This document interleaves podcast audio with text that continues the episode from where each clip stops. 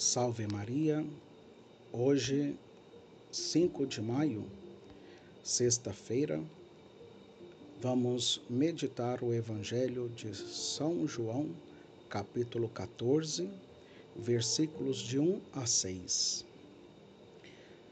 Nesta sexta-feira da quarta semana da Páscoa, Jesus nos convida à calma, à serenidade a alegria flui como um rio de paz, desde o seu coração ressuscitado até o nosso, agitado e inquieto, muitas vezes sacudido por um ativismo tão febril como estéril.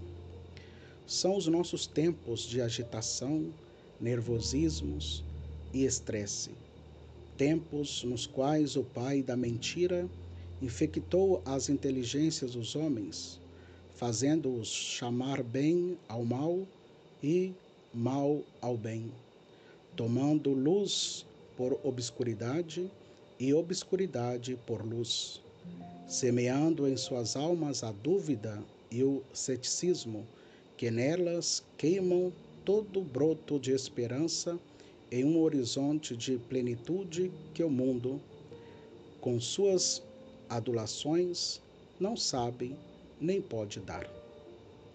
Os frutos de tão diabólica empresa ou atividade são evidentes.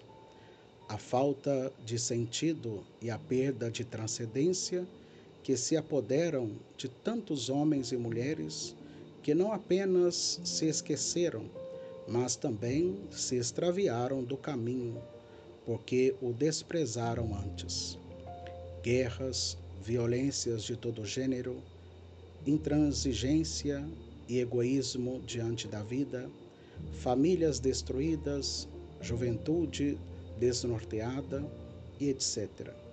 Constitui a grande mentira sobre a qual se sustenta boa parte do triste andaime da sociedade de tão alardeado progresso.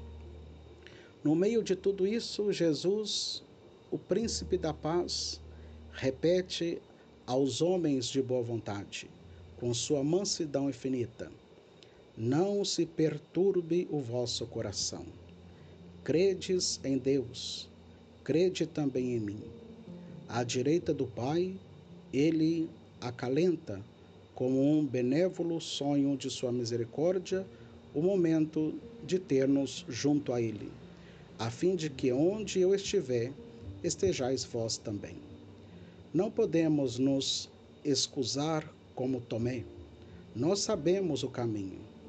Nós, por pura graça, conhecemos, sim, a senda que conduz ao Pai, em cuja casa há muitas moradas. No céu nos espera um lugar que ficará para sempre vazio se não o ocuparmos. Aproximemo-nos, pois, sem temor, com ilimitada confiança de aquele que é o único caminho, a irrenunciável verdade e a vida em plenitude.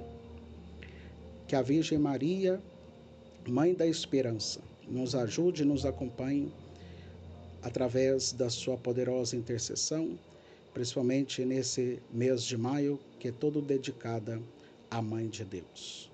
Louvado seja nosso Senhor Jesus Cristo, para sempre seja louvado.